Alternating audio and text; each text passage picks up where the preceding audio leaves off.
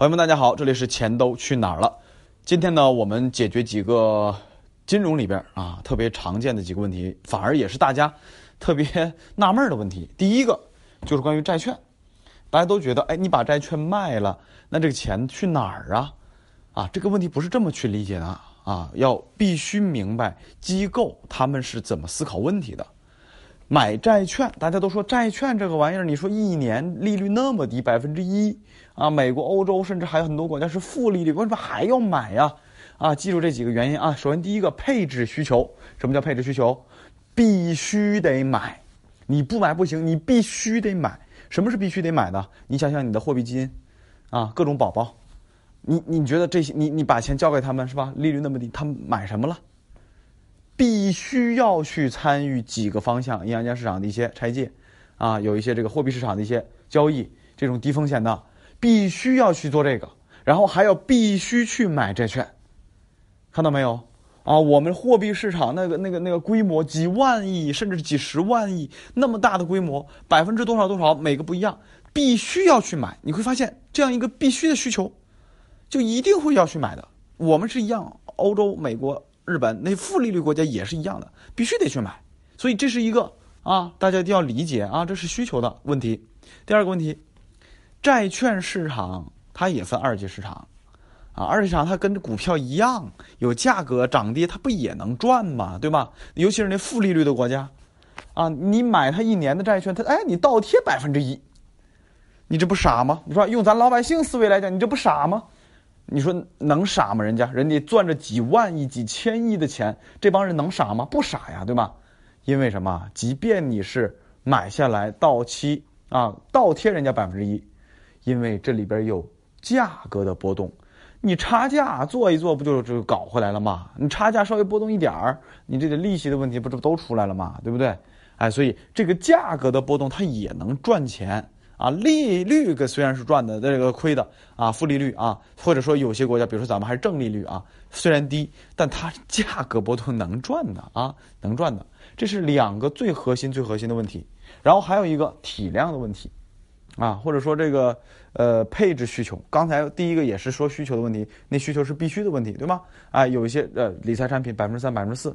不高啊，又又相对来说，我这个又比较安全的，他必须得去买债券。那这个需求，第三个一点，这个需求不是从必须的角度去的，而是从什么安全的角度去的，啊，典型的就是咱自己手里的美债。很多人都觉得，哎呀，美债那么多钱啊，买美债被美国收割，不是那么回事儿，因为我们手里钱太多了。假设啊，具体数据央行没有这个细节公布，我们有一万亿美金人，就是一万亿人民这个美金。这一万个亿啊，兄弟们，你说这一万个亿交给你，你管理你怎么管理？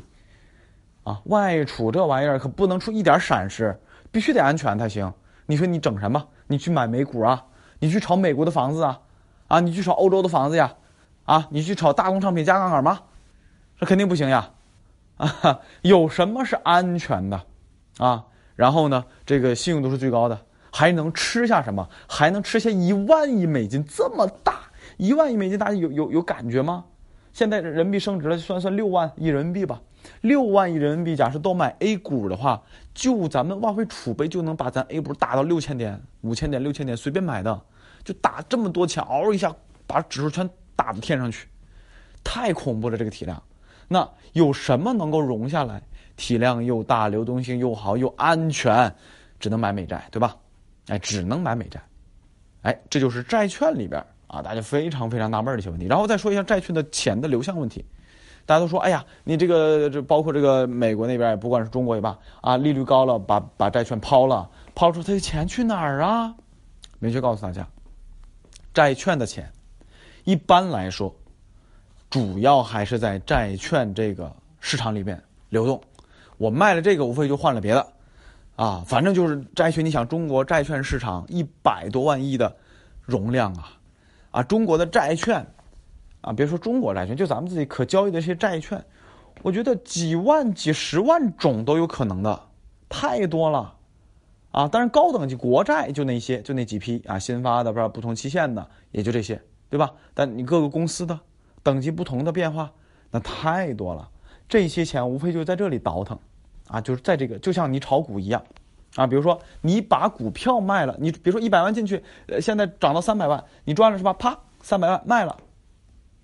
啊，只要你对市场有信心，你赚到这三百万，多数你还要这样干嘛？多数你还是要继续买股票的，无非就是你把茅台卖了，换了啥？换了小票了，你无非就是这这来回倒腾了，对吧？但是是所有的都在股票上一点不出来吗？是所有的钱都在债券上一点不出来吗？不是的。不是的，一定会由于另外的市场变得更好了，它会有一部分拿出来多配一点啊，这是一定的，啊，再用大家能懂的话来理解，那就是你一百万进去涨到三百万了，你把股票卖了，现在净赚两百万，对不对？啊，股票账户你有三百万，对不对？那你是全部三百万都在里边一点不动吗？不一定，啊，我这辛辛苦苦炒了一年股了，是吧？我一百万变三百万了，我拿出五十万买辆好车不行吗？啊，甚至我狠的一点啊，我把利润两百万都拿出来换辆保时捷，不行吗？行啊，完全可以的呀，啊，只是说什么？只是说有大多数啊，机构思维里边大多数还是通过配置需求或者说监管需求，当然监管更厉害的啊，通过监管需求会有一些调调整啊，这个调整，然后这个调整啊，一般情况下股债股债联系更紧密一些。但注意，不是啊，那么大规模的债券市场，嗷一下全去买股票，不是的，百分之一、百分之二、百分之五左右，就那么一丢丢的钱，慢慢的啊，转一转、调一调是有可能的啊。搞股票的，哎，转换一下去搞债了，有可能的。尤其是有些私募机构或机构啊，股票市场比较危险了，得了吧，股票不做了，我搞点债券吧。啊，这个债券呢，我也不是去去瞎搞二级市场呆杠杆在里边操作的。而是怎么着啊？我没准拿了一个什么什么债券，持有到期，等到期时候感觉把我利润保住，有一点收益，然后这个分红分给投资者们，啊，到期再再说，啊，这种是有可能的啊，千万要这么好好去理解。然后大家思想就是思考最多的钱的变化和流动，其实不是股票和债券啊，这是我关于债券市场，我最近讲了几期节目，大家可能关关心多一点，是什么呀？大家想想，尤其是咱中国人，是房子和股票。啊，是房子和股票，房子和股票是最终投资的流向和方向，啊，其实是怎么着？是存款往哪个方向搬？啊，存款搬家，啊，前一段时间啊，有一个论坛啊，是我主持的，然后呢，这个有一个业内啊，这个非常有影响力的一个大佬讲了一句话，他认为中国人存款一定会搬家，这个现象一定会出现的。以前的时候，这个存款往哪儿搬？大家想想，哎，往房子里搬，对吧？买房，买房，买房，买房，啊，无非是老百姓的存款转换成了地产商、政府以及极其极其极其个别的少数人的手里，就是十四亿人里，啊，集中向上，集中集中把钱财富集中，啊，搬搬没了。最后结局是啊，百分之一的人控制中国，百分之二的人还是百分之一，忘了，反正很少的人控制中国百分之。六十的财富，啊，搬家吗？是吧？表象是啊，这个买房，实际上是多数人向少数人手里集中，啊，这也是没办法的，全世界都这个样子，啊，然后在某个股市的活跃期，卖房炒股，哎，炒股就是往股票市场搬，这是另一个现象。比如说啊，某金融机构，他们在这个基金的这个申购啊，公募基金申购这后台数据里边，就在年前。就在年前，大概三两天吧，啊，突然间连续几个交易日，申购的这个这个这个规模啊，每天多几十亿，每天多几十亿，然后甚至高峰的时候一天多几百亿，比平常啊日常，为什么呢？发年终奖了呀，年终奖一发全买全买基金去了，你说惨不惨？年前买啊。这就是啊，市场出现变化的时候，中国以及咱们这个社会里边最常见的这种搬家现象。然后接下来我们看到政策怎么着，把房子的超额收益打掉了啊！就很多朋友又开始抬杠了，我就不多说抬杠的事情。注意是超额收益，什么是超额收益？百分之二十。过去二十年啊，百分之十五、百分之二十啊，有些地区可能更高一些，年化这么高的收益，这叫超额收益啊！现在你看看很多房子涨吗？涨？你你拉长周期，你算一下。啊，百分之五算不错的了啊，百分之五算不错了。包括上海，啊，从二零一六年算起，到二零二一年五年能有百分之五就不错了。好地段啊，好房子翻倍那种有的，啊，跳涨百分之五十有的，啊，这个是有的。但是跳涨，你想想，在它跳涨之前是经历了漫长的等待和盘整和低位的。你再把这几年过去那个亏的那几年，你均一下，你算算，超额收益有吗？啊，可能会有的。大多数没有超额收益了。那现在超额收益在哪儿啊？肯定在股市啊，对不对？所以现在我们看到了一月份疯狂卖基金啊，老百姓抢基金跟抢房一样一样的啊。这是一月份大家记忆最深深刻的。二零二零年。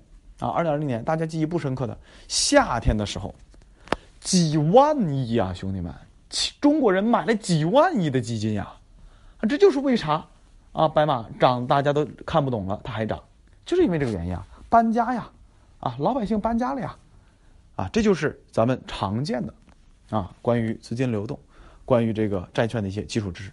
好，再说一个印钱的啊基础知识，而且这个知识要提醒一下大家。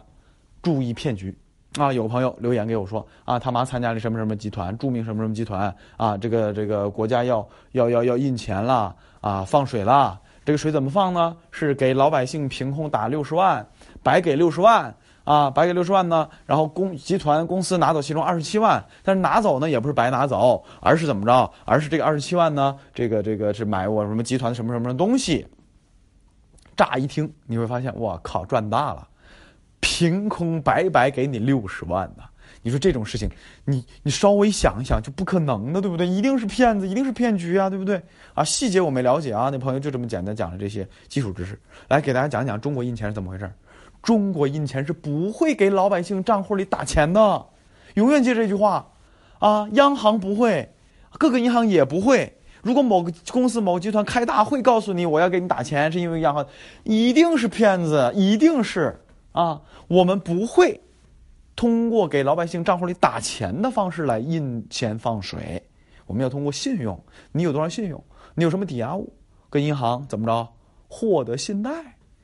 啊，这你才能拿到钱，知道吧？好。美国是怎么着？是可以直接给老百姓账户里打钱的，这是可以的，而且它是直接打到老百姓账户里面，多少钱都会公布给你，也绝对不会怎么着，来个中介机构还是八竿子捞不着那种下三滥的玩意儿啊，听都没听说过那种机构，对吧？也不是那种啊，那也是人家财政部啊，直接打到你老百姓账户里的，对不对？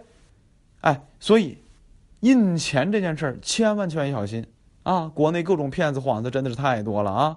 我不得不说，骗子们学习能力还真是不错。我不，我我我甚至啊，也听说，啊，有粉丝反馈说，骗子有可能在听我的节目，啊，学完知识哗转身啊，编一编咔骗别人去了，啊，尤其是印钱放水这事儿，你看看多吓人！大家都知道放水了，放水了，放水了，现在用用放水这套说辞去骗咱老百姓了，啊，这个要记得。好，为什么咱们不给老百姓打钱呢？因为我们的钱全世界没法通用，啊，有很多国家咱们能用了，但全世界并不是通用。使用率最高的时候没有超过百分之十，全球啊没有超百分之，我记得百分之七左右，现在估计只有百分之一左右吧，反正很低很低啊。所以你凭空印只能在自己这个池子里，只能在自己的国家里用。凭空印的话，你要印太多，你会发现什么？那水池就这么大，那水好好的都溢出来了，对不对？溢出来的那通膨胀了，对吧？那一瞬间大通胀，对吧？哎，人家水池子大，人美国佬水池子大，啊，全球都是他水池子，啊，所以他能随便印。那除了这个，还有和其他的理由，比如说债务问题呀，对吧？比如说咱们的这个啊，这个这个这个呃，基础货币的问题啊，对吧？基础货币货币乘数太大，七个七的货币乘数啊，这问题特别多啊，这个不展开啊，之前有专门的节目说。好，关于印钱，特别是关于最新的这种新型骗局，啊，重点在节目尾巴的时候提示一下大家。好，这些基本的啊金融的原理，啊这个经济学里的一些原理，其实是可以帮助我们看清咱们当下的生活的。最后说一个关于复利的事情，年化百分之五，今年一百块，年底给你一百零五，明年开始一百零五开始的百分之五，这个钱其实是一个非常恐怖的钱。这就是为什么在三百六十五天理财学习营里边啊我讲过的波段性操作能赚到就是 ok 然后呢争取怎么着我们每一次出手都是赚的赚少点没关系因为复利永远强于你的爆发性的一次性的收入。关于复利关于利率的节目还会出很多今天就是一个小点大家好好思考一下。复利的威力。好下期节目再见。